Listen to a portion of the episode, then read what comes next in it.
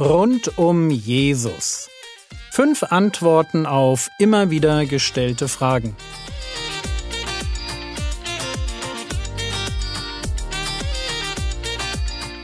Theologie, die dich im Glauben wachsen lässt, nachfolge praktisch dein geistlicher Impuls für den Tag. Mein Name ist Jürgen Fischer und heute geht es um die Auferstehung Jesu. Man kann kaum über Jesus reden, ohne auf das Thema Auferstehung zu sprechen zu kommen. Auferstehung ist das Ding, wenn es um Jesus geht. Entweder ist er wirklich auferstanden, also nicht nur als eine Idee in den Köpfen der ersten Christen, sondern leibhaftig. Entweder sind die Jünger ihm nach der Kreuzigung persönlich begegnet, haben mit ihm gegessen, mit ihm gesprochen, haben ihn angefasst, haben sich von ihm unterrichten lassen. Oder die Sache mit dem Christentum ist schlichtweg eine große Lüge. Zumindest in meinen Augen. Wenn ich nicht an die Auferstehung glauben würde, dann wäre ich Atheist. Man verzeihe mir diese Radikalität, aber ich habe nur ein Leben und ich werde es nicht in eine Lüge investieren. Und ich glaube auch nicht, dass die ersten Christen das getan haben. Zwei kurze Gedanken für den Start. Es ist kein Einwand gegen die Auferstehung Jesu, wenn man sagt, ich habe noch nie eine Auferstehung erlebt, sowas passiert heute nicht, also ist es damals auch nicht passiert. Warum ist das kein Argument gegen die Auferstehung? Naja, nur weil ich von einer Sache nichts weiß, bedeutet das nicht, dass es sie nicht gibt.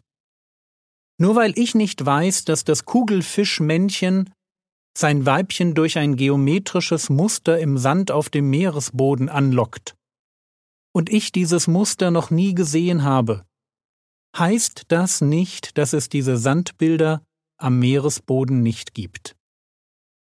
Und wenn ich eigentlich sagen möchte, ich glaube nicht an Wunder, und Auferstehung wäre ein Wunder.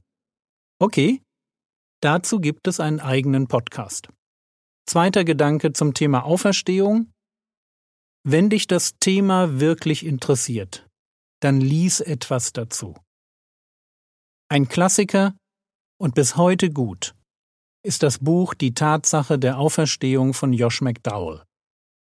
Ich finde eigentlich, dass jeder dieses Buch kennen sollte.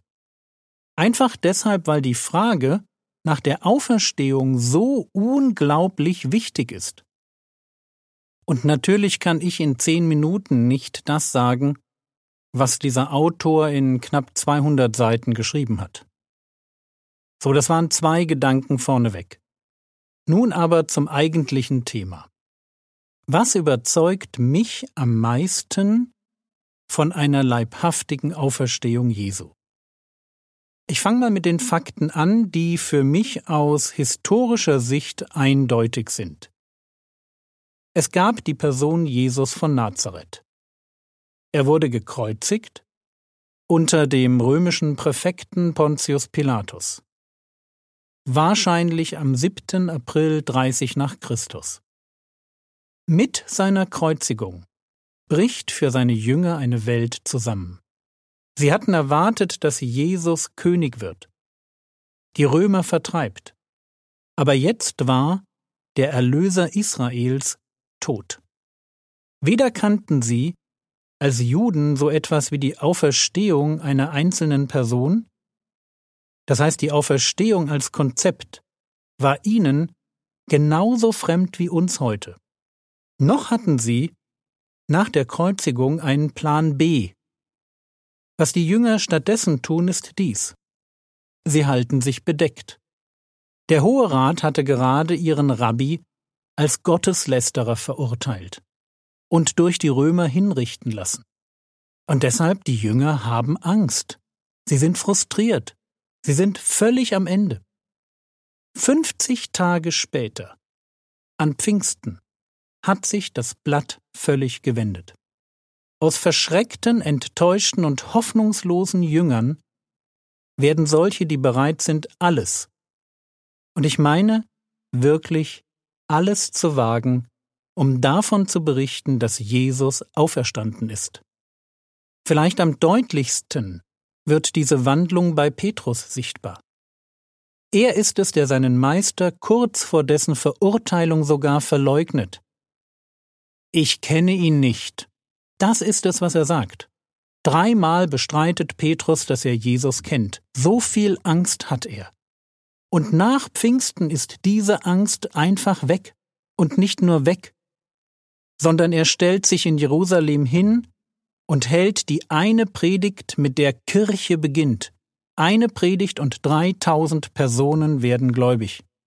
Und auch in der Folge, wenn derselbe Hohe Rat, der Jesus zum Tod verurteilt hat, sich gegen ihn wendet, er sogar inhaftiert wird. Petrus ist jetzt wirklich das, was sein Name bedeutet. Ein Fels. Der Fels, auf dem Jesus seine Gemeinde baut. Wie kann das sein, dass aus Angsthasen mutige Prediger werden, die für ihre Überzeugung, Verfolgung und Tod in Kauf nehmen? Darauf braucht es eine gute Antwort.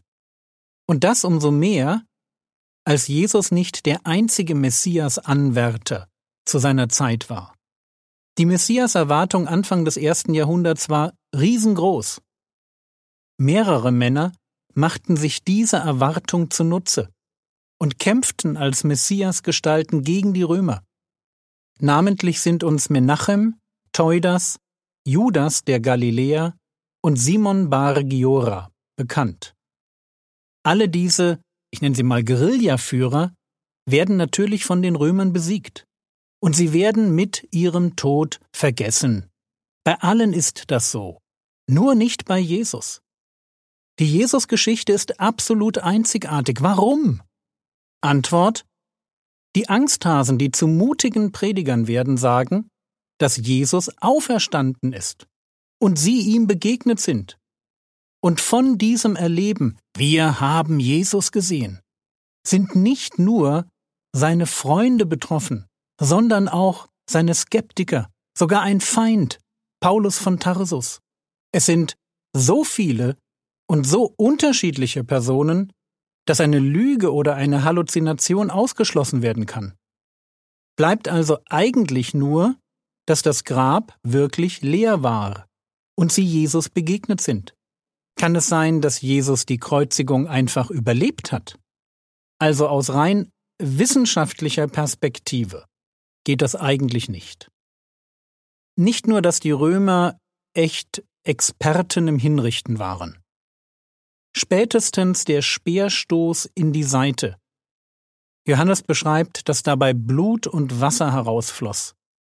Spätestens so ein Speerstoß gibt dem Schwerverletzten den Rest. Eines ist jedoch ganz sicher.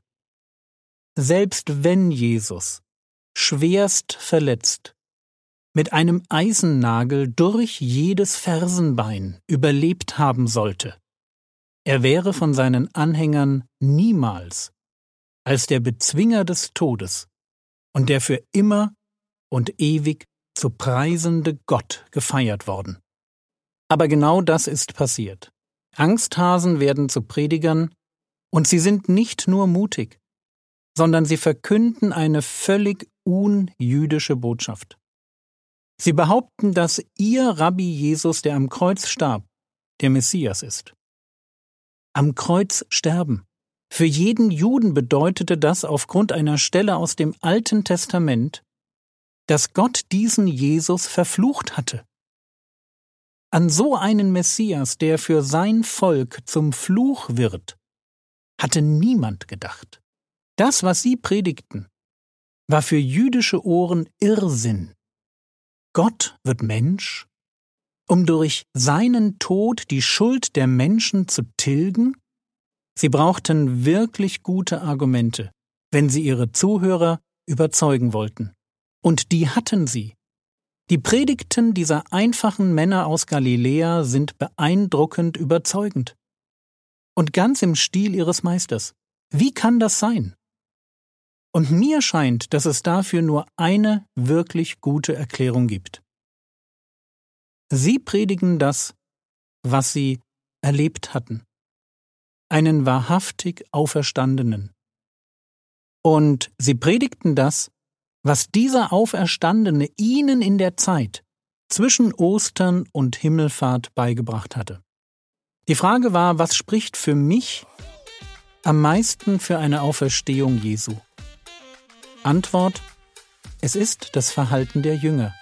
Es ist die Entstehung des Christentums, die mich persönlich von der Auferstehung Jesu am meisten überzeugt.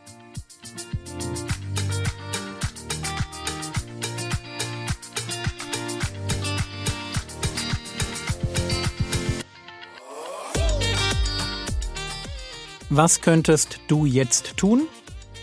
Du könntest dir vornehmen, das Buch Die Tatsache der Auferstehung entweder zu lesen, wenn du das noch nicht getan hast, oder es zu verschenken. Das war's für heute. Der Herr segne dich, erfahre seine Gnade und lebe in seinem Frieden. Amen.